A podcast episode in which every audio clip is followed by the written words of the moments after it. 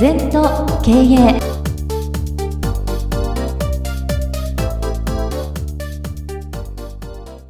皆様こんにちは。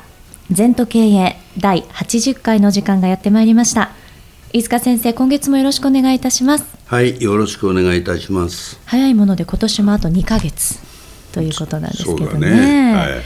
さああの月の初め第一週は先生に禅の言葉を優しく解説していただくそんな週なのですが今週は平常心これ道。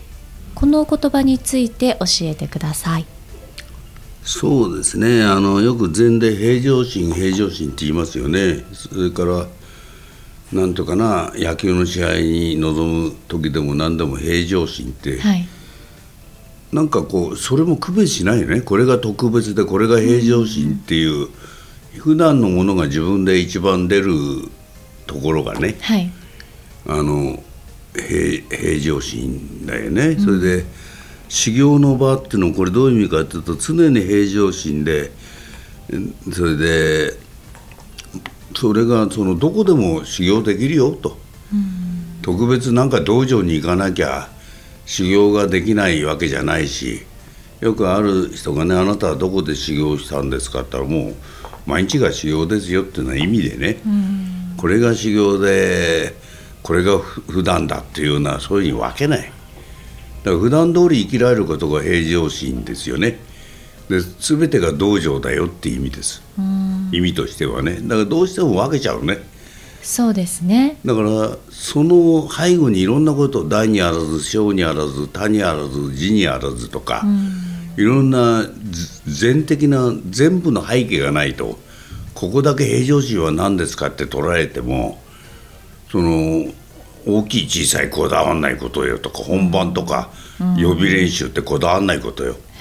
何でもい「ヒアンドナウ」今ここ一生懸命やるのが平常心でしょ、本来はそうなんですけど、多分皆さんこう平常心という言葉を使うときは平常心じゃない時そうですよ。なんですよね、うん。だからどうしてもこう区別してしまっているというか。そうそう。だから平常心で臨みますって言葉も嘘なんだよ、本当はそうなんですよね、うん先生のそその話まま出せばいいんだもん、うあるがまんま。はい。あるがままそのまま見たまんま聞いたまんま、はい。これでいいのにね、さああの腹が減ったら食って眠たくなったら寝ると。これまさに平常心あるがままなんだよな、はいなんかそれを逆にこう気持ちを落ち着かせましょうよみたいな感じで平常心を保ちましょうみたいなことなんかもね。日常的には使われますけどそれはちょっと先生の解釈としてはおかしいよっていうことですよね。全的にはおかしいですよね。うん。あのなんていうかな常に力以上のものは出ないし、力以下のものは出ないしだから平常心というのは普段通りやろうっていうことですからはい。そのまま普段通りやればいいんじゃないの？うんで逆に訓練していくと本番の方が強くなるんですね。なんとなくこだわんないで座禅を続けていくといざ鎌倉の時バッとパワーが集中できんですねだから平常心もなくて逆になんかエネルギーが出るっていうのが禅の体質ですよ。面白いですねそういうことなんですね。うん逆なんだよ普通修行してない人はいざ鎌倉の時に平常心も出ないんだよな。もう萎縮してしまってどうしようってなりますね。だからある程度座禅を続けてるといざ鎌倉の時余計パワーが出るって。なんか自分のだって無だから出るんですよ。うん、これもう本当動じないというような感そうじですか。ですそうです。こだわんないで大きな大にある小にあるだから、10億の商談も100万の商談も一生懸命やるってことよそれが身についてくるとこれ10億だから決まんなきゃいけない100万だから手抜いていいかってそういう問題じゃないでしょ、はい。うん、それから子供に会っても大人になっても自分ができることをきちんと面談するとか、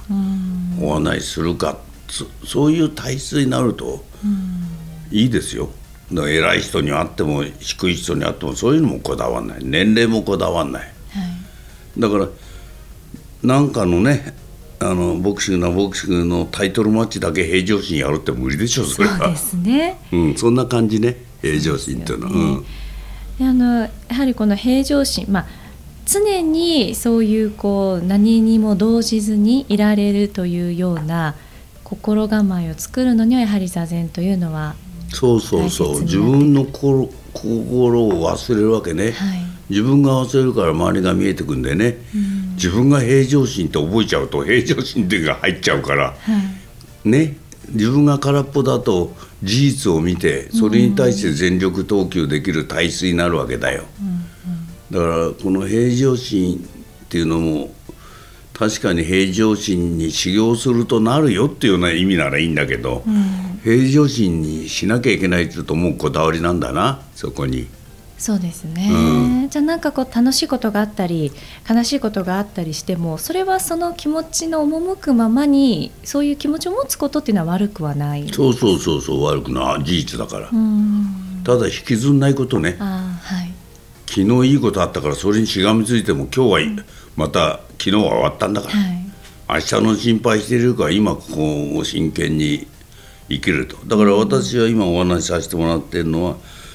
今お話ししてることを私なりに一生懸命喋らせていただくっていうだけですよね。はい、その前は他のことやってました。今日も朝からずっと指導してました、それはそれで会社も変われば人も変わるし、はい。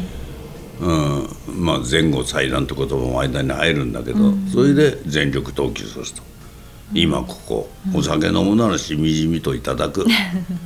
ね、はい、眠るんなら本気で眠る、そういう一個ずつ普通に真剣にやっていく体質を作ったら困んないよ。そうですね、うん、なんかこう日常の私たちがよくこう耳にする平常心の解釈の仕方と、うん、その全的な考えでの平常心っていうのは、うん、本当にこう同じ言葉でもその意味合いというか根底にあるものが違いますね。そうですね。あのどうしても前後っていうのは根っこが分かんないと知識で解釈しちゃうと、えー、日々これ口実の日向ぼっこしてるみたいなね、はい、ぼーっとしてていい日だよってそうじゃないですよ。命がけに生きて今日もまた新しいいいいい日なんだよっていうことが大事じゃない。そうですね、うん、だから全然違うね。あのまあなんと漢漢字辞典で調べるのとちょっと深みが違うんじゃないかな。本当ですね、うん、この特に月の最初は禅の言葉を先生にいつもいろいろと解説していただいて、うん、よく耳なじみのある言葉でも、うん、禅の解釈だと、違うと言いましょうかこう使い方というかそうそう違うなっていうのも今日もまたしみじみと思ったんですけどね、間違いじゃないですけどね、一般の解釈も。もっと深いんだな。そうですね。そこから先に真理があるとか。だから、根っこには信心脱落だとか無っていうものがないと、うん、頭でいくら言葉を分析しても分かんないね。そうですね、うん、そこが大事じゃないかな。はい、さあ今週は先生に平常心これどについてお伺いをしてまいりました。この番組では皆様からのご感想ご質問お待ちしております。LINE でお友達になっていただきメッセージをお寄せください。方法は LINE のお友達検索でアットマーク、ゼント KA、アットマーク、ZENTOKEIEI とご入力ください。はい、二度とない人生だから今日も輝いていきましょう。